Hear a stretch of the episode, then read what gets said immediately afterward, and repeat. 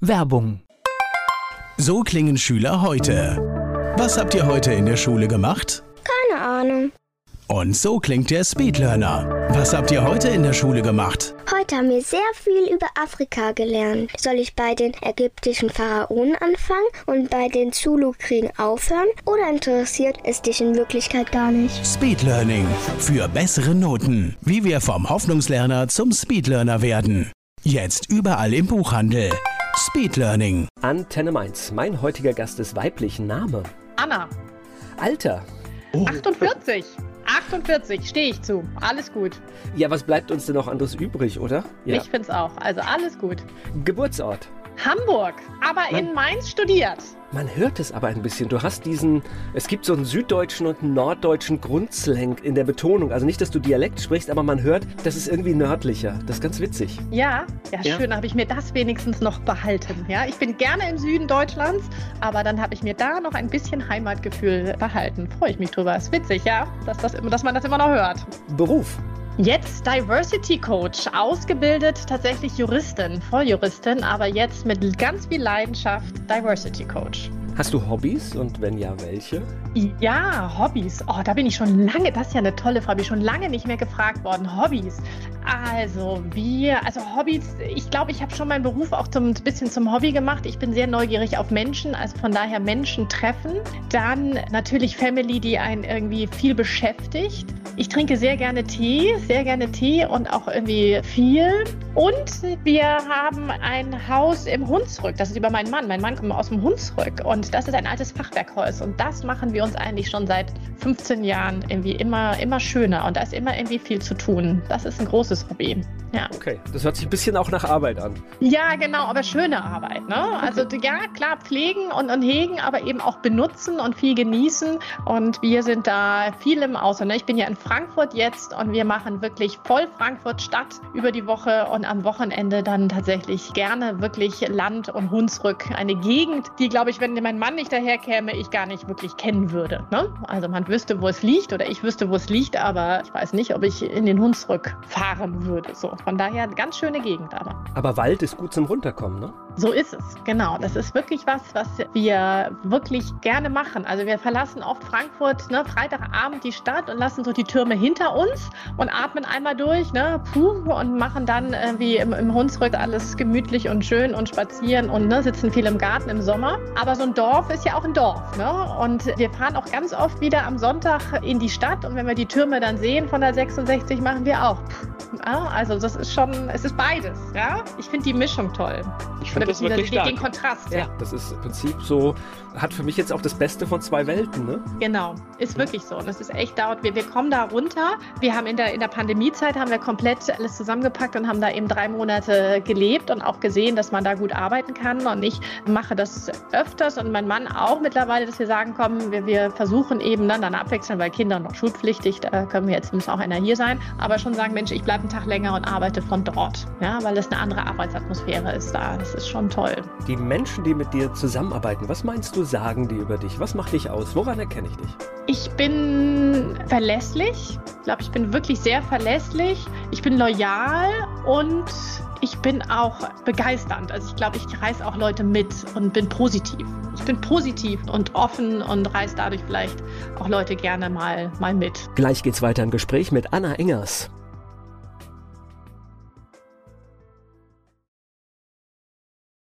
Diversity ist Thema hier im Talk bei Antenne Mainz. Anna Engers ist die Expertin dazu. Sehr gut, erzähl mir was über Hamburg. Bist du groß geworden dort? Ich bin tatsächlich groß geworden in Schleswig-Holstein, also Hamburg Okay. geboren, meine Eltern beide Hamburger und wir sind dann aber auch tatsächlich gleich so richtig aufs Land, also noch nicht mal irgendwie Dorf, sondern so richtig auf so ein, so ein ganz tolles, wie man sich das vorstellt, Rehtachhaus auf einer Warft, ne? also eine Warft wirklich, ne? damals noch vor Flut gesichert sozusagen, also ein kleiner Hügel mit Graben drumherum.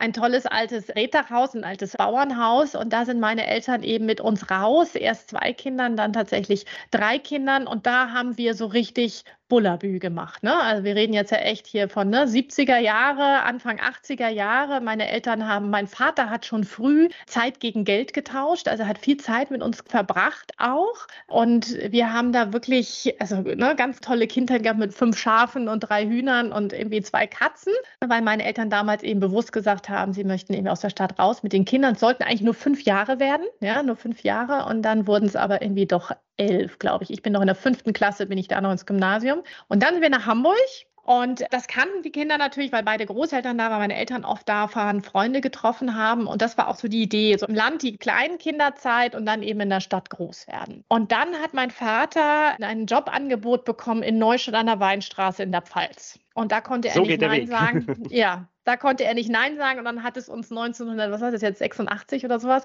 tatsächlich in die Pfalz verschlagen. Und das war echt ein Kultur ich will gar nicht sagen Schock, aber einen Kultur-Change, ja, weil das als wirklich norddeutsche in die Pfälzer Lebenskultur, allein sprachlich war das echt krass. Nicht so einfach, gell? Ja, das war wirklich nicht so einfach, das Pelsisch. Ich liebe es, hab's geliebt. Und meine Eltern sind dann, ne, also sind da, meine Mutter hat es dann irgendwann wieder nach Hamburg gezogen und dann haben die, als ich Abitur gemacht habe, mein Bruder ein Jahr vor mir, ich dann Abitur gemacht habe, da haben sie gesagt, wir gehen wieder zurück. Und dann habe ich damals gesagt, boah, also jetzt lasst ihr hier alles und meine ganzen Freunde in Mainz, ne, in Neustadt und wir ziehen jetzt da weg und ich, wenn ich wiederkomme, sehe ich die Freunde nicht mehr aus dem Studium und dann habe ich gesagt, okay, dann gehe ich nach Mainz studieren, weil dann habe ich es nicht weit und treffe dann die Freunde alle auf den Weinfesten und kann dann da irgendwie mit dem Zug hinfahren und so. Deswegen Mainz, ja. Keine schlechte Entscheidung. Aber bevor wir über Mainz reden, lass mich jetzt noch einmal ganz kurz auf die WAF zurückspringen. Meine Vorstellung ist jetzt, also ich sehe in jeder Richtung das Ende und es sind nur wenige Menschen. Ne? Ist das korrekt? Naja, ne, also nee, also ja, auf der Warft natürlich selber, aber wir waren natürlich an einem Dorf, ne, das war drei Kilometer weiter, hat auch einen ganz tollen Namen, das heißt Koldenbüttel. Koldenbüttel ist drei Kilometer weiter gewesen, da bin ich dann wirklich mit meinem ollen Fahrrad, ne, weil Wind und Wetter musste ich dann da, also ne, musste ich, sage ich immer, ich habe meine Eltern immer verflucht, weil ich da echt so im Grundschulalter da hingefahren, um meine Freunde eben zu sehen und das war echt, da ist, ne, wenn da der Wind bläst, bläst da wirklich der Wind. Und, der kommt ja meistens äh, Fahrrad immer in, die, in der falschen Richtung, ne, das ist immer Gegenwind. Immer genau, Wind immer von der falschen Seite. So, also, und wir waren natürlich, klar, ne, Kindergarten, Schule und sowas, aber wir waren so richtige Schulkinder, ne, also so Buskinder, die morgens eben oben an der Warf dann standen. Ne? Die Straße war dann quasi früher auf, der, auf diesem Deich, da stand dann der Bus und holte uns Kinder dann irgendwie ab. Und so sammelte der Bus eben alle Kinder ein, die von außerhalb kamen. Und dann waren wir natürlich ganz normal in der Grundschule und so weiter. Und nachmittags kamen entweder die Kinder, habe ich die gleich mitgenommen, oder ich bin dann eben ins Dorf geradelt und habe da meine Freundinnen damals getroffen. Ja, das schon, das das war schon stark. Also wirklich einsam natürlich nicht. Ne? Und wie gesagt, die Stadt fünf Kilometer entfernt, die größere irgendwie zehn Kilometer. Okay. Aber so tagsüber ne? oder eben auch sonst eben klar, denn der nächste Hof ist dann vielleicht, weiß ich nicht, 500 Meter entfernt oder so. Ne? Man sieht die ja alle, weil man kann ja weit gucken da oben. Ne? Traumhaft schön. Ne? Das man muss immer dazu sagen, das war ja in den Zeiten vor Internet. Das heißt, äh, da war ja auch die Kommunikation abgeschnitten. Das heißt, man konnte bestenfalls noch telefonieren. Absolut, absolut. Das war wirklich, und es war, gab es eine, ich weiß nicht mehr wann, ich glaube, das war 79, 80, keine Ahnung, gab es tatsächlich mal eine Schneekatastrophe da oben. Und da ist mein großer Bruder, hatte tatsächlich in dieser Nacht bei einem Freund übernachtet und die waren, wir waren so eingeschneit und da ging überhaupt nichts mehr, dass mein Bruder dann, glaube ich, einen Tag später mit einem THW kam, über die Felder gelaufen. Also das erinnere ich schon noch wirklich irre. Und die brachten uns dann auch Brot mit, weil wir wirklich komplett eingeschneit gar nichts mehr. Ja, und das dauerte eben, bis das alles weg war. Also das war schon faszinierend. Also da waren wir schon, schon weit draußen. Und natürlich, ne, meine Eltern waren so leicht 68er angehaucht. Ne? Die hatten so Dinge so ein bisschen auch alternativ. Also wir haben dann so die selbstgestrickten Westen aus Schafswolle gekriegt, die meine Mutter dann machte. Ne? So, also es war so ein bisschen in diese Richtung. Also wirklich spaßig. Und wir hatten natürlich die langweiligen dunkelblauen Clocks und nicht ne, aus Dänemark und nicht die Clocks mit Marienkäfer und Blinky Blinky und so. Ne? Also wir waren da schon ein bisschen die, die anderen. Meine Eltern haben das schon ein bisschen auf eine sehr positive und sehr nette Art gepflegt. Und es war, wir hatten ganz viel Kontakt auch zu den Männern. So war es nicht, aber sie waren weiterhin, glaube ich, so diese, diese, diese zugezogene ne, aus der Stadt. waren okay. wir schon, ganz klar. Ich, glaube halt auch so, so ein bisschen alternativ ist in ganz jungen Jahren ja gar kein Thema, wird ja erst mit der weiterführenden Schule richtig ein Problem, ne? Genau, und da war das dann auch so, ne, mein Vater fuhr auch irgendwie aus Überzeugung einen Lada, ne, also wirklich hier russisches Auto damals sprang irgendwie nie an die Feuchtigkeit und das wow. war, genau, da hätte ich mich geschämt, ne, das war dann in Neustadt nachher dann irgendwie auch anders, aber so am Anfang, das war mir natürlich Schnupspiepe, ist klar, ne, ist wurscht, aber da hätte ich mich später, glaube ich, hätte ich mich schon geschämt. Ich glaube, dann haben wir immer ein Opel gekriegt und irgendwann ein Audi oder was, aber am Anfang sind wir lange Lada gefahren, ja, und haben viel Zeit in der Werkstatt verbracht, ja. Die Hauptschulzeit war dann in Neustadt oder von der weiterführenden Schule, ja? Genau, das war Gymnasium, genau. Ich muss nämlich jetzt noch so eine kleine Überleitung dahin finden, weil ich frage jeden meiner Gäste und jetzt natürlich auch dich, warst du eine gute Schülerin? Ich war eine fleißige Schülerin. Ich war eine sehr fleißige und ich war, also jetzt nicht herausragend, aber schon im oberen Bereich. Also ich glaube, ich habe irgendwie, ja genau, wie ein Zweier, Zweier-Abi gemacht. Genau, also ich, aber ich war sehr fleißig. Also aus meiner Sicht sehr gut. ja, genau. genau, aber so ne, ganz oben nicht, aber ein gutes, solides Abitur, würde ich sagen, habe ich gemacht. Gleich geht's weiter im Gespräch mit Anna Engers. Auf einer Warft im Norden Deutschlands ist sie aufgewachsen. Heute beschäftigt sie sich mit dem Thema Diversity. Anna Engers ist hier zu Gast bei Antenne Mainz. Hast du nach der Schule, du hast ja schon angedeutet, es ging zum Studium nach Mainz, hast du gewusst, was das werden soll? Ja, ich wusste, dass ich Jura studieren wollte und das auch gemacht. Ne? Also klar, habe ich auch gemacht. Ich hatte, glaube ich, als ich angefangen habe, so ein Bild im Kopf, dass ich dachte, ich werde in die Richterin oder sowas. Das war, glaube ich, aber ich weiß auch nicht, inwieweit das nicht auch so ein bisschen ne, eingepflegt sozusagen durch meine Eltern, die mich da auch so ein bisschen hingebracht gepusht haben zum Jurastudium. Ne? Mein Vater hat Soziologie studiert und meine Mutter hatte eine Ausbildung. Also wir haben auch kein, sind keine Juristenfamilie gewesen. Ich glaube, das haben sie sich so ein bisschen für mich überlegt und wir haben es gemeinsam überlegt. Ne? Und ich habe gesagt, okay, das mache ich. Ich fand das auch sehr, sehr spannend und habe dieses Studium auch gemacht. Und im Studium habe ich aber gemerkt, also so ganz, die ganz reine Juristerei ist es nicht. Also dieses Thema Richterin, das ist natürlich auch ein Notenthema, das war es nicht. Und habe aber nicht so richtig gewusst, wie, wo, was. Ich wusste, dass ich was mit Kommunikation machen wollte. Und dann habe ich im, im Referendariat, wir müssen ja noch ein zweites Examen gemacht, und habe im Referendariat im Grunde alle meine Stationen, wir hatten damals noch, wir konnten ganz viele Stationen noch selber legen, also selber festlegen. Also wir mussten natürlich in die Verwaltung, wir mussten zum Strafrichter, wir mussten zum Zivilrichter und zum Anwalt. Das mussten wir, aber wir hatten auch ganz viele Stationen, die wir noch frei wählen konnten. Und die habe ich mir alle so gelegt, dass sie was mit Kommunikation zu tun hatten. Also ich war dann in der Staatskanzlei, ne, in, Mainz, in der Pressestelle, beim Beck damals noch. Ich habe beim ZDF in der, in der, Redaktion Recht und Justiz habe ich eine Station gemacht und ich glaube nochmal irgendwie in der Politik, weil ich dachte, das ist es so, das war es beides. Das ne? war Kommunikation und Jura. Und dann habe ich nach dem zweiten Examen, also dann so richtig die Biege gemacht im Grunde und bin dann nochmal in, in eine Kommunikationsagentur und habe gesagt, ich möchte was mit Kommunikation machen und habe immer gedacht, ich mache so Referentin für Öffentlichkeitsarbeit vielleicht, ne? irgendwo in Unternehmen oder Ministerien. Und dann war ich in dieser Agentur und war da im Corporate Communication, habe da ganz unten wieder angefangen ne, als Trainee und habe da eine große amerikanische Wirtschaftskanzlei als Kunden gehabt. Und das war so der Match damals. Und wir reden jetzt echt von 2003, ne? also das ist schon ein bisschen her, jetzt fast, ja genau, 20 Jahre her. Genau, da kam, genau, da kamen so die, die großen Kanzleien, die amerikanischen und die englischen Kanzleien kamen auf den deutschen Markt und sind dann eben fusioniert mit so ganz traditionellen deutschen Kanzleien. Die durften das, das durfte man vorher lange auch nicht. Und die haben, kamen halt auch mit diesem neumodischen Kram, sag ich jetzt mal, und haben irgendwie so PR und Marketing gemacht.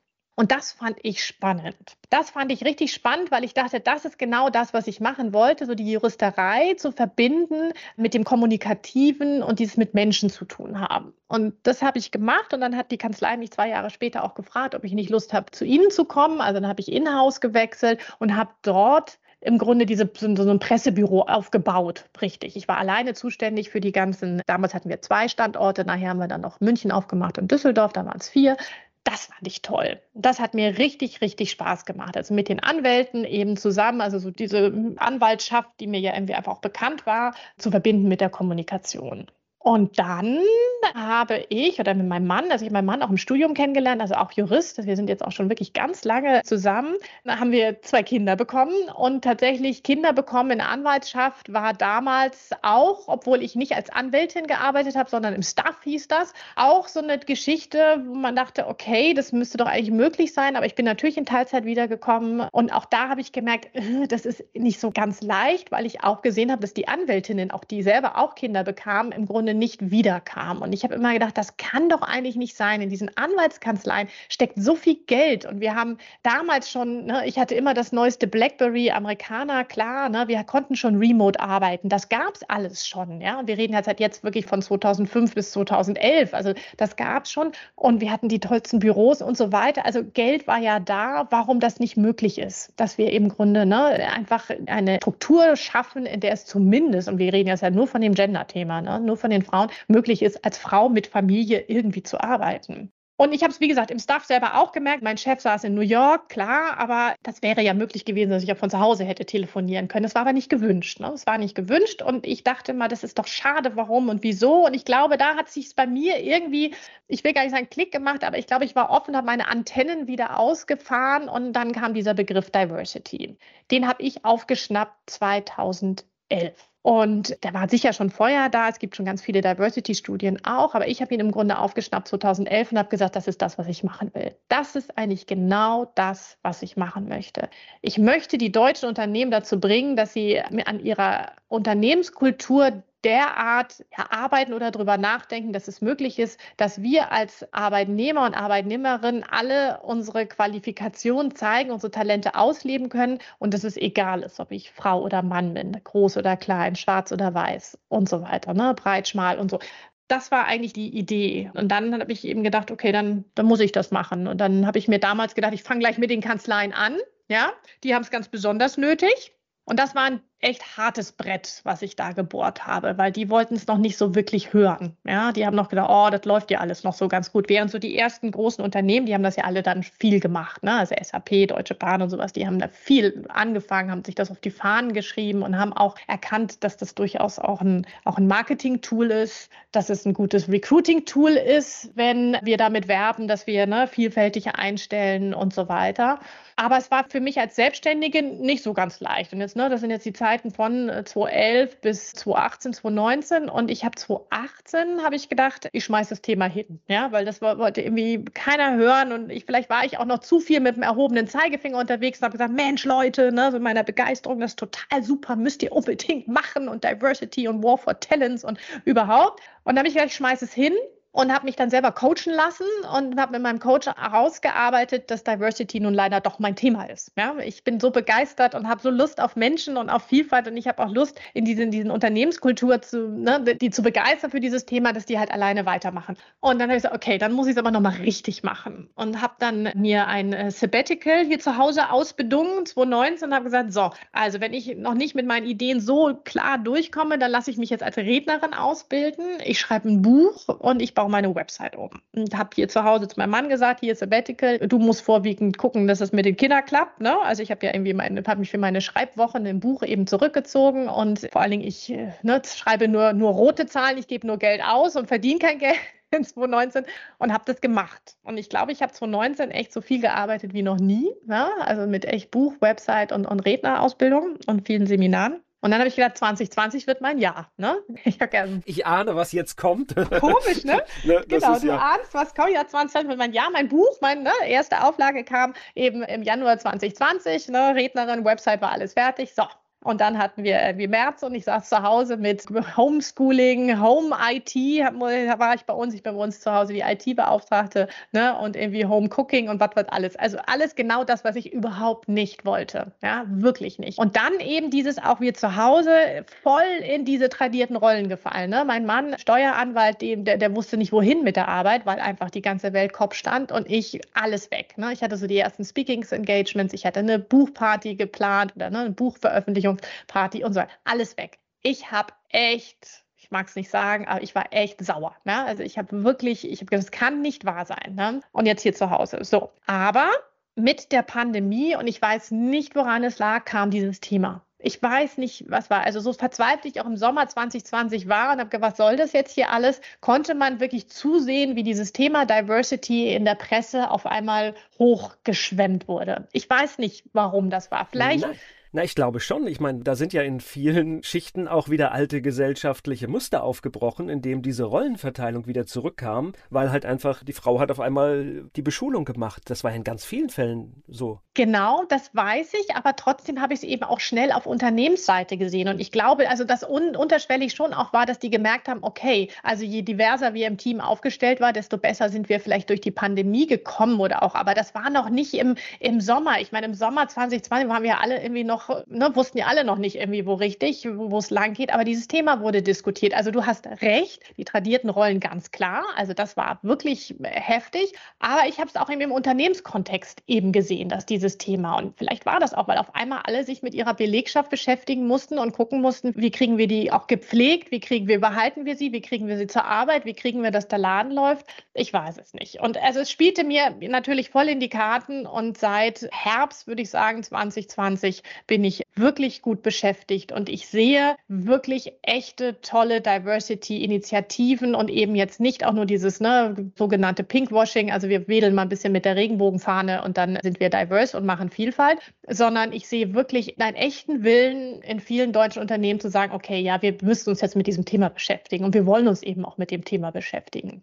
Ich meine, nicht umsonst trägt dein Buch auch das Wort Komplexität mit im Titel, weil natürlich, wenn wir jetzt aus Unternehmenskontext schauen, bedeutet das ja, Diversity ist eine Sache, aber ich muss ja auch nach Qualifikation entscheiden. Das heißt, da kommen ja mehrere Sachen zusammen. Genau. Und ich weiß, ne, ich habe mir wurde auch schon nachgesagt, dass der Titel so ein bisschen sperrig ist, aber für mich war dieses Thema einfach auch komplex, ne? weil Diversity, das ist einfach ein Riesenbegriff und jeder versteht da was anderes drunter und viele wissen auch noch gar nicht, was darunter zu verstehen war. Und ich habe versucht, diesem Thema so ein bisschen die Komplexität zu nehmen, um zu sagen, Mensch, das ist, ein, das ist eigentlich ein leichtes Thema und das macht vor allen Dingen Spaß und deswegen auch dieses ne, Komplexität von Diversity meistern. Also das ist ein Thema, was man wirklich meistern kann, was man bearbeiten kann und was eben, eben Spaß macht. Und ich habe in meinem Buch ja auch dieses Bild mit diesem Popcorn im Kopf und das steht ja auch im Untertitel. Also ich hatte bei Diversity selber Popcorn im Kopf, ne? so einfach als Bild, dieses wie so eine sprudelnde Maschine, die im Kopf sprudelt und sprudelt und sprudelt, weil es so groß ist und so viel ist und facettenreich und vielfältig, dieser Begriff. Und ich habe immer das Gefühl, ich muss das für mich mal einfach mal sortieren und diese Popcornmaschine mal irgendwie aufhören, sprudeln zu lassen. Und das habe ich eben gemacht, indem ich mich dieser Komplexität eben gewidmet habe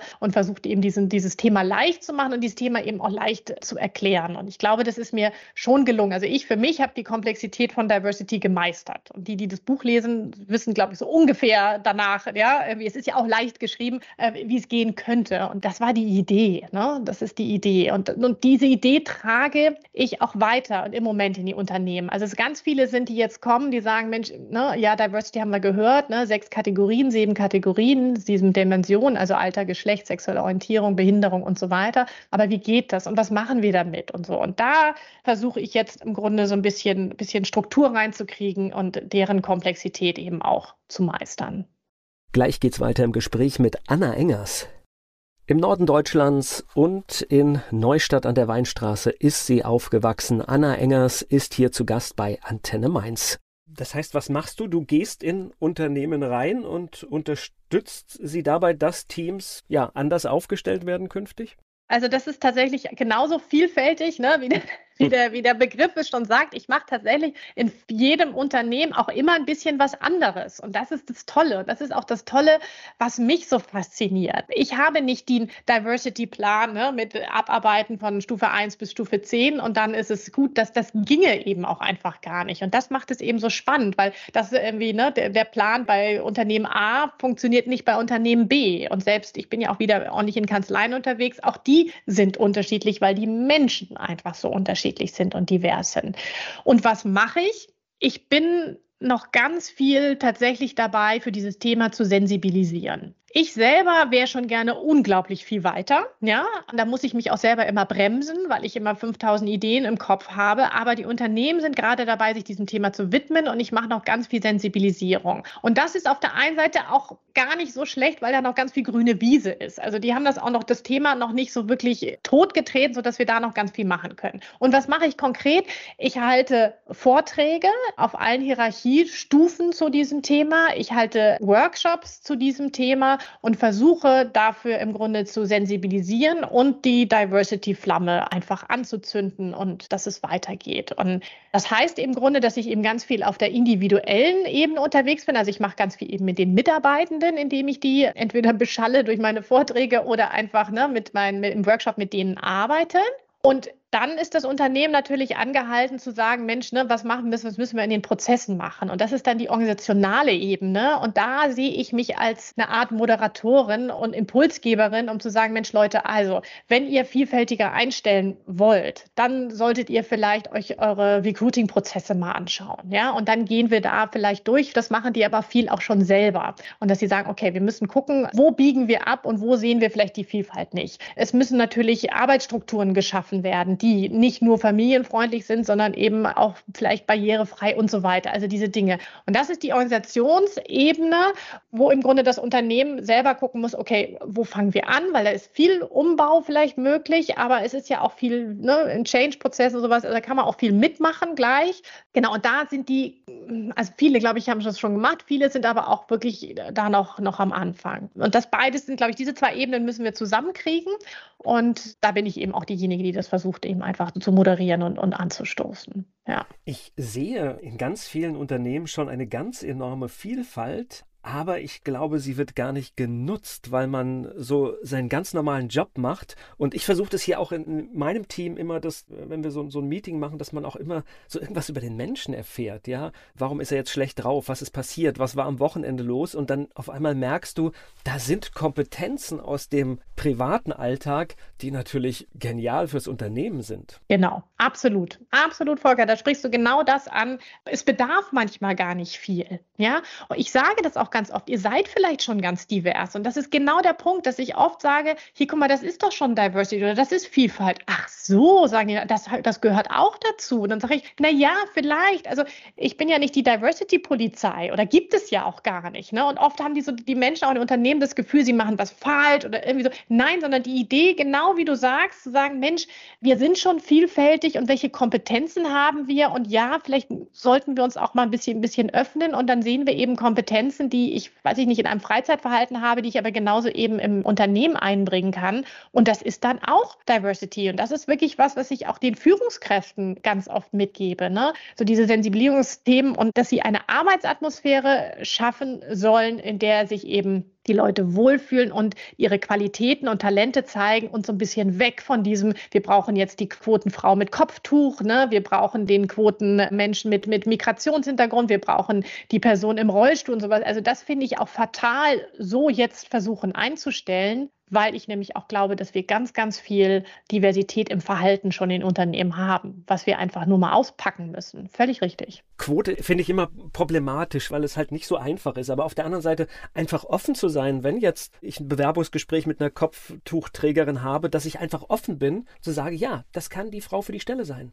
Genau, genau. Und da gibt es eben auch gezielte Trainings, ne, diese, diese Unconscious Bias Trainings, die ich mache, weil es ist natürlich, wenn mir eine Person mit einem Kopfdruck gegenüber sitzt, dann macht das was mit mir unbewusst. Kann ich einfach gar nicht, auch nicht wirklich gegen an, aber ich kann im Grunde versuchen, mir das bewusst zu machen, dass ich versuche zu sagen, okay, ich weiß, es mein Unterbewusstsein mit Kopftuch, was auch immer. Ich will das überhaupt nicht bewerten, aber dass ich unbewusst Menschen einfach schnell in eine Schublade stecke und dass ich das versuche, in dem Moment einfach wirklich auszublenden, beziehungsweise bewusst zu machen, es geht jetzt um die Person als solche, ihre Qualifikation und wie die die aussieht, ist mal gerade wirklich schiedegal. Ja? Das können wir auch groß einordnen. Das mache ich ja mit jedem. Also das heißt, wenn ich ein Gespräch führe, egal wer vor mir sitzt, ich versuche ja irgendwie mir ein Bild zu machen und einzusortieren, einfach, ja, logischerweise, um ein Gespräch weiterzukommen. Ja, und das machen wir eben, ne, das ist ganz, ganz tief in uns drin. Also das sind jetzt immer wirklich bei diesen unbewussten Denkmustern, dass wenn ich einfach fremde Menschen sehe, mein Unterbewusstsein ganz klar doch noch entscheidet, Flight or Fight. Ne? Ist das eine Gefahr für mich? Muss ich flüchten? Oder ist dieser Mensch oder diese Person im Grunde eine Person, wo ich kräftig genug, dass ich kämpfe? Das ist natürlich jetzt übertrieben, aber das steckt ganz tief in uns drin und es führt im Grunde dazu, dass wir auch wieder ganz, ganz unbewusst ganz schnell entscheiden, sympathisch, unsympathisch. Und das machen wir an Dingen fest, die mit der Person überhaupt überhaupt nichts zu tun haben. Und das muss uns bewusst sein, dass wir das tun, wenn wir fremde Menschen sehen, dass wir ganz schnell denken, sympathisch, unsympathisch oder Gefahr, nicht Gefahr. Ne? Das ist jetzt ein bisschen platt, aber also so ich sortiere immer noch, kenne ich den Typ. Also ist so ein Menschentyp mir schon mal begegnet und bei mir ist es ganz faszinierend. Ich muss mich sehr zurückhalten, wenn jemand irgendein Dialekt spricht. Da ziehe ich sofort eine Verbindung zu anderen Menschen, obwohl die überhaupt nicht passt. Absolut, absolut. Und das sind diese unbewussten Denkmuster, dass wir das automatisch machen. Unser Unterbewusstsein, das macht unser Autopilot, ne, der da unterwegs ist. Und das ist, das ist mir immer ganz wichtig in diesen Seminaren, die ich dann halte, das ist richtig, dass wir das machen. Und das ist auch in Ordnung, dass wir das machen. Das können wir auch gar nicht abstellen. Und ich finde auch, ich sage auch immer, in, auch privat darf ich auch mal sagen, mir gefällt deine Nase nicht. Aber im beruflichen Kontext sind wir nun einfach mal zusammengewürfelt worden, ohne dass wir das uns bewusst jetzt eben ausgesucht haben. Und da sind einfach Menschen, die wir uns vielleicht im Privaten nicht in der Form vielleicht aussuchen würden. Und da müssen wir aufpassen, dass wir da nicht unser Schubladendenken eben, also dass wir nur mit diesem Schubladendenken unterwegs sind, weil wir uns da, glaube ich, wirklich in dem Moment dann eben auch, dass wir die Vielfalt dann eben nicht sehen und, und nicht leben. Ja, weil wir denken, die Person ist so und so vermeintlich, ist sie aber vielleicht einfach einfach gar nicht und da auch vielleicht Kompetenz absprechen, ja, ist gar nicht einmal. Und da müssen wir vorsichtig sein. Und das ist was, was ich eben viel schule weil ich die Unconscious Bias, ne, diese unbewussten Denkmuster wirklich als Werkzeug sehe, um zu mehr Vielfalt zu kommen. Wenn wir uns dessen bewusst sind, dass wir Menschen sofort eben einsortieren, unbewusst, und das macht jeder, ne, das macht jeder. Das heißt also nicht nur ich sortiere Menschen ein, sondern auch ich werde einsortiert, ja. Und das machen wir jeder. Ich, ich glaube, das ist ganz wichtig, dass man sich da ganz ehrlich macht, dass wir es wirklich alle, alle und auch ständig machen. Und ständig, genau, weil nämlich ganz klar wir natürlich diesen, diesen Überlebensdrang in uns haben und, und natürlich überlegen, okay, ist das jetzt bin ich in, in einer Gefahr oder eben nicht. Ne? Und natürlich jetzt in friedvollen Zeiten oder im, im Job eben, ist der mir vielleicht oder ist die mir eine, eine Gefahr im, im, im Weiterkommen oder sympathisch, unsympathisch? Also ich sagte schon. Genau. Also Gefahr ist ja, wir, wir, sind ja im Wettbewerb. Das heißt, im Unternehmen sind wir im Wettbewerb. Das muss man ja auch ehrlich sagen. Und das gehört ja auch dazu. Und das ist ja auch nichts Schlimmes, ja? Nein, Genau. Aber dann eben die Prozesse und die Strukturen rauszusuchen, wo wir sagen, okay, wenn ein Unternehmen eben vielfältig werden müssen, wo müssen wir da eben genauer hingucken? Und das ist dann eben meine Aufgabe, ne? zu sagen, da könnten wir genauer hingucken, da schneiden wir uns vielleicht Vielfalt ab. Ja? Und dann passiert es von selber. Und ich glaube, dieses, wenn wir wirklich an diesen unbewussten Denkmustern, also wir können gar nicht wirklich arbeiten, wir können, die, die sind in uns drin. Und ne, ich habe ja schon gesagt, ich mit meinen 48 Jahren, ich, ich kriege das auch alles gar nicht mehr weg, weil, weil sie einfach gespeist sind durch Erziehung, ne? ganz tief, durch Einfluss durch andere und auch durch den Einfluss von Medien. Ne? Ich lebe in meiner Bubble und so weiter. Aber ich muss eben gucken, und das ist die Aufgabe eben des Unternehmens, wo könnte es mir eben im Unternehmen, in welchen Prozessen und Strukturen könnte es mir gefährlich werden, dass ich da einfach Menschen entweder nicht sehe, tatsächlich auch benachteilige und im schlimmsten Fall eben auch diskriminiere, ne, weil ich mit diesen Schubladen unterwegs bin. Und das tatsächlich unbewusst. Es muss gar nicht bös gemeint sein. Ne? Da müssen wir näher hingucken.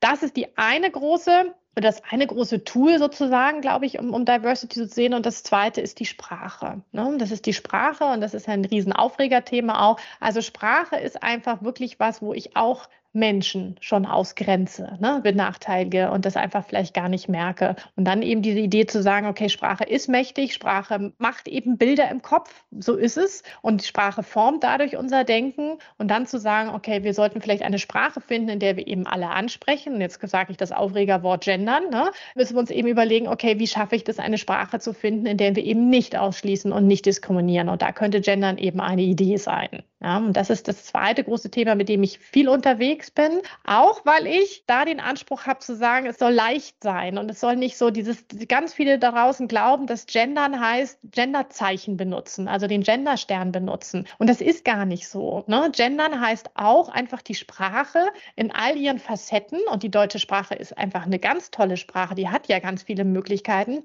zu sprechen und zu schreiben, ohne dass wir eben Menschen eben ausgrenzen. Und ich bin der Meinung, dass es so viele Möglichkeiten gibt, auch ohne den Stern auszukommen in der deutschen Sprache und trotzdem eben genderinklusiv zu sein. Und ich sage ganz oft immer den Leuten, die ich dann im Seminar habe oder sowas, ich glaube, ich würde euch Texte gendern und ihr würdet das gar nicht gemerkt. Ja? Also ich komme wirklich ziemlich gut aus ohne den Stern. Manchmal benutze ich ihn und müssen, wir auch, aber nicht immer. Gleich geht's weiter im Gespräch mit Anna Engers. Komplexität von Diversity meistern, so heißt das Buch von Anna Engers. Das ist ihr Thema, damit ist sie in Unternehmen unterwegs und sie ist mein Gast hier bei Antenne Mainz. Also ich glaube, das hat etwas ganz viel mit Achtsamkeit zu tun. Das heißt, ich kann mit ganz einfachen Formeln eine große Gruppe vor mir ansprechen, ohne jemanden auszulassen. Und ich muss kein Innen als Beispiel dran setzen. Es gibt wirklich tolle Formulierungen. Die deutsche Sprache ist vielfältig. So ist es nämlich, genau. Ja. Und das ist so ein Riesenpunkt, den ich immer versuche, da echt rauszurufen und zu sagen, Mensch, genau die Sprache ist vielfältig. Wir haben das alles schon. Sie gibt es her. Sie ist natürlich eine highly gendered language, so heißt das. Also wir haben es in einem Deutschen schon schwer, über Personen zu sprechen, ohne eben das Geschlecht nicht zu benennen. Das liegt eben an diesen ganzen Pronomen. Und, ne? und wir haben ja nicht nur weiblich, männlich, wir haben ja eben auch, also bei Sachen eben auch das sächliche Geschlecht. Die ist highly gendered, aber sie bietet uns eben dafür auch die Möglichkeit. Wir können eben von der Ärztin, der Pilotin, der Chirurgin sprechen. Und damit haben wir die Chance, weibliche Bilder, Berufsbilder in den Köpfen der Menschen zu kreieren und auch eben in, dem, in der Kindern. Das können die Engländer nicht. Bei denen ist das alles neutral. Ja? Deswegen immer sagen, oh, gendern, ich will das nicht und generisches Maskulin und sowas. Also wir haben ja die Chance eben, die deutsche Sprache gibt es ja her. Und warum sollen wir denn nicht in Kinderbüchern einfach auch abwechselnd schreiben? Ne? Der Polizist ne, nimmt den Unfall auf und die Ärztin kommt mit dem Notarztwagen vorbei. Also einfach in diesem Wechsel und um dann zu zeigen, Leute, es gibt beides. Ja, und dann sind wir ja, wie gesagt, nur binär. Wir müssen ja auch noch alle anderen mitdenken können oder wollen. Und auch da gibt die deutsche Sprache eben ganz, ganz viel her. Also es ist, es ist eigentlich alles da. Ja, und, und ich habe jetzt vor kurzem ein Buch gelesen, da wurde kontinuierlich die weibliche Version benutzt. Es stand im Vorwort, dass trotzdem alle gemeint sind. Und ich konnte das hervorragend lesen, ohne dass ich an irgendeiner Stelle ein Problem hatte. Das finde ich sehr interessant. Das finde ich auch gerade interessant, weil du das tatsächlich als Mann sagst. Hast du dich denn angesprochen gefühlt? Ich habe ja das Vorwort gelesen, ich kann es ja dann einordnen. Also da steht ja ganz klar, wie es gemeint ist. Ja, finde ich stark und ich finde es stark, weil ich glaube, dass es diese Form geben darf, jetzt auch vielleicht so als Übergang. Ich würde jetzt gar nicht sagen, dass ich die Verfechterin des generischen Femininums bin. Das muss ich, glaube ich, gar nicht. Ich bin aber Verfechterin, dass wir und das generische Maskulinum einfach überdenken und durch die Verwendung des generischen Maskulinums uns klar ist, dass die deutsche Sprache einfach so männlich dominiert ist. Und für mich bedeutet Gendern eben auch einfach die Frauen und alle anderen sichtbar in der Sprache zu machen. Und ob das jetzt wirklich das Extrem sein muss, das generische Femininum, das muss gar nicht. Ich finde es trotzdem spannend und ich würde das Buch auch lesen und ich würde es mit einem Lächeln im, im Gesicht lesen und also denken, ich finde es ich find's cool. Ja? Also ich, ich wollte damit nur ausdrücken, es funktioniert. Also das heißt, es funktioniert und es kann ja eine Spielart von vielen sein. So ist es, genau, so ist es. Und ich bin bei dieser ganzen Thema Sprache auch irgendwie so, auch hier finde ich, braucht es die Diskussion. Ich finde das schön, wenn ein Unternehmen, jetzt sind wir beim Unternehmen oder auch eine Gesellschaft sich überlegt, also dieses Thema überhaupt diskutiert. Und wenn dann eine Person sagt, ich will das überhaupt nicht und es geht mir so gegen den Strich und sowas, ja, mein Gott, dann ist es auch okay. Aber ich finde es gut, wenn wir das diskutieren. Und ich finde es auch schön, wenn Unternehmen sich zu überlegen, okay, welche Sprache benutzen wir und wie machen wir die? Und das ist zum Beispiel auch eine, eine Form, was ich jetzt viel mache, wo ich auch viel für gefragt werde, mit, mit Unternehmen so, so einen Gender- oder Sprachleitfaden zu entwickeln. Ja? Aber eben gemeinsam mit dem Unternehmen. Also ich sage eben nicht, so und so müsst ihr das machen. Das ist finde ich ganz schwierig, sondern es eben gemeinsam, dass sich da irgendwie auch alle wiederfinden. Ja, weil Zwang, glaube ich, in der Hinsicht ist schwierig, weil auch hier, ne, es gibt keine Sprachpolizei. Ja, und wer hat denn gesagt, dass Sprache so ist? Und jetzt ich als Anna Engers würde mir überhaupt nicht anmaßen zu sagen, so musst du es machen, sondern ich würde es einfach anbieten und zu sagen, die Sprache gibt es her, schaut doch einfach mal näher hin. Ja, und das bedeutet, weil ich glaube auch, dass wir uns nicht bewusst sind, wie mächtig Sprache tatsächlich ist. Ja, und das ist wirklich, und auch ich, die, da würde ich jetzt sagen, sich wirklich rein gelesen und, und viel getan hat. Auch mir passieren echt noch sprachliche Entgleisungen, weil ich nämlich mit meinen, da sind wir wieder die Schubladen unterwegs bin und da einfach auch nicht, ich nicht immer irgendwie dran denke. Und das sind Nuancen, von denen ich dann spreche. Ne? Aber ich finde es wichtig und das sich eben auch bewusst zu machen, ja. Sprache ist ganz mächtig und wir erleben das jeden Tag in den Medien, was weiß ich. Da wird ein Gesetz gute Kita-Gesetz genannt. Was passiert denn da? Das heißt, ich bewege mich raus aus der Neutralität einfach durch den Begriff. Also das, das nur als Beispiel, wie mächtig Sprache sein kann. Und es findet Einzug in die Medien und das ist ein klassisches Framing eigentlich schon, ja. Und deswegen sollten wir sehr achtsam sein mit Sprache und ich glaube, das, was du angesprochen hast, ist wichtig, dass, dass halt auch im Unternehmen möglichst alle auch dahinter stehen über das Sprachbild, das dann benutzt wird. Weil es bringt nichts, wenn ich 60, 70 Prozent Prozent im Unternehmen habe, die denken, was für ein Mist. Genau. Genau das. Und da bedarf es dann eben auch viel Aufklärung ne? und viel Sensibilisierung und so dieses, weil Veränderungen mögen wir Menschen einfach mal nicht gerne. Ne? Und wenn jetzt so ein Unternehmen kommt und sagt, so, wir machen jetzt Diversity und überhaupt, ihr müsst jetzt auch alle eure Sprache irgendwie anpassen, da ist natürlich erstmal echt Widerstand. Ne? Und das auf eine, auf eine lockere und leichte Art zu übersetzen und zu sagen, Mensch, schaut doch mal hin. Ne? Hier, man könnte es doch vielleicht so und so und Diversity bedeutet vielleicht das und das und ihr macht auch schon viel und sowas, ist, glaube ich, der richtige Weg. Und da bin ich vielleicht die Person, die das eben auch als Externe eben oft einfach ganz gut leisten kann. Und da eben den, den Diversity-Funken echt irgendwie entfacht und auch irgendwie am, am, am Brennen hält. Ja, das ist mein Thema. Komplexität von Diversity meistern. Wer sollte es lesen? Also alle, die Lust auf Diversity haben, wirklich und sich mit diesem Thema einfach auch nochmal beschäftigen und auch Lust haben, ihre Popcornmaschine irgendwie da mal aufhören lassen zu sprudeln. Ja, wirklich, also es ist echt an alle gedacht und es ist natürlich auch an Menschen gedacht, die Diversity im Unternehmen jetzt ne, auf der Agenda haben, also vielleicht den Diversity-Hut aufhaben. Das sind natürlich irgendwelche Menschen, ne? das sind alle Menschen vielleicht aus der Personalentwicklung. Es gibt aber auch eben schon ganz viele, ne? die, also auch Diversity Manager, Managerinnen gibt es ja mittlerweile auch schon, aber natürlich alle Führungskräfte und Geschäftsführer und Führerinnen, Geschäftsleitung definitiv irgendwie auch, die sich mit diesem Thema auseinandersetzen. Und es ist so ein Einsteigerbuch. Ne? Es ist wirklich, ich setze mich erst mit diesem Begriff auseinander und überlege dann, wie könnte es gehen. Ja? Ja, du hast es auch sehr schön auf dem Cover mit den Schuhen. Das ist so einfach und schlicht, wie man das sehr schön, also ein paar Turnschuhe, ein paar Frauenschuhe, so klassische Business-Schuhe. Es, es ist im Prinzip ganz einfach, aber sehr deutlich dargestellt. Genau. Ja, und das war echt gar nicht leicht. Wie stellen wir Diversity dar? Das habe ich mit meiner Webagentur gemacht, die da echt einen fantastischen Job gemacht hat. Weil das ist nämlich, sobald du mit Menschen arbeitest, musst du eben versuchen, alle abzubilden. Und genau, da fehlt was und das ist nicht richtig, obwohl das natürlich ja Quatsch ist. Ich kann mir ein Team, wenn Qualifikation eine Rolle stellen soll, dann wird, wird immer irgendetwas fehlen. Genau, und das ist eben, ich komme ganz oft mit diesem Spruch eben auch, ne, nur weil man Diversity nicht sieht, heißt es nicht, dass sie nicht geschieht. Ne? Und das hatten wir ja im, im ersten Teil des Gesprächs schon. Also ich glaube auch, dass ganz viel Diversity schon passiert in Unternehmen, weil nämlich wir die unterschiedlichen Verhaltensweisen uns anschauen, weil wir uns anschauen, wie gehen Menschen an Probleme ran oder wie leiten manche Menschen Projekte oder wie führen Menschen Menschen. Das ist alles unterschiedlich. Und ich nenne das immer verhaltensimmanente Diversity. Da liegt die Diversität im Verhalten und die sieht man nicht. Ne? Die sieht man nicht. Und da auch hinzuschauen, ist, glaube ich, auch eine gute Möglichkeit für ein Unternehmen zu sagen, Mensch, da haben wir Diversity und da leben wir so und da sollten wir vielleicht auch noch mehr den Fokus drauf legen. Ja, ich sehe das ja hier jede Woche in den Gesprächen, die ich führe. Es gibt immer Dinge im Lebenslauf der Menschen, die siehst du nicht, die kriegst du auch im normalen Gespräch nicht mit, sei es jetzt bei dir,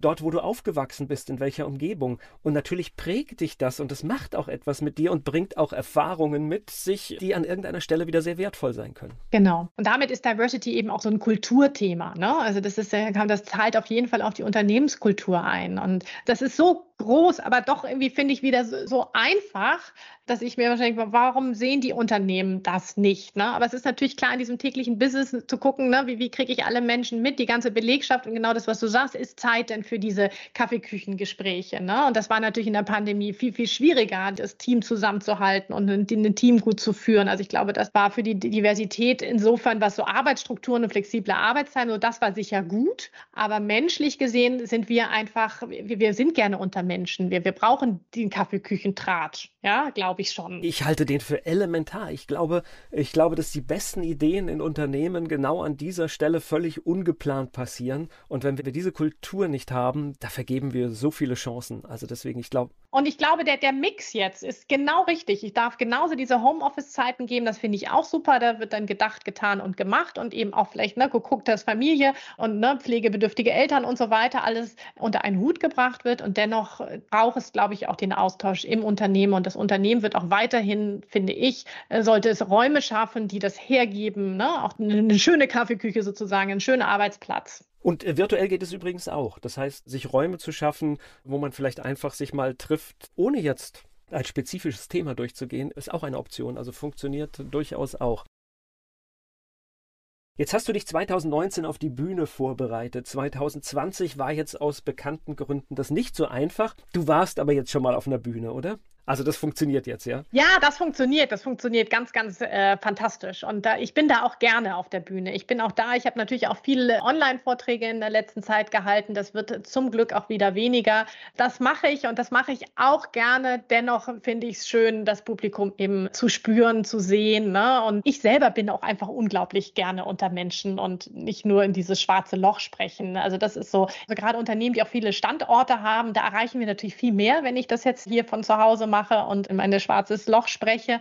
Aber dennoch bin ich, glaube ich, auch ein Bühnenmensch, der die Bühne liebt. Und ja, und es gibt im Grunde jetzt auch gerade schön viel, viel Bühne ne, in Unternehmen und so. Das ist toll. Ja. ja, du hast halt das direkte Feedback und bei Online musst du halt immer genau schauen und das ist natürlich schwer, während du redest, kannst du gar nicht alle kleinen Kacheln prüfen, ob die jetzt wirklich bei dir sind oder nicht. Es ist einfach schwieriger, es sind andere Formate. Wer mehr wissen will über dich, wie finde ich dich? Über wirklich über meine Website anna-engers.com und da ist wirklich, glaube ich, alles da, alles drauf. Genau, darüber findet man mich. Sehr, sehr gut. Ich bin auch bei LinkedIn unterwegs. Das ist aber der einzige Kanal, den ich tatsächlich bespiele, aber über die Website gerne. Dann danke ich dir für die Zeit und brenne weiter für dein Thema. Das tue ich. Danke ebenso.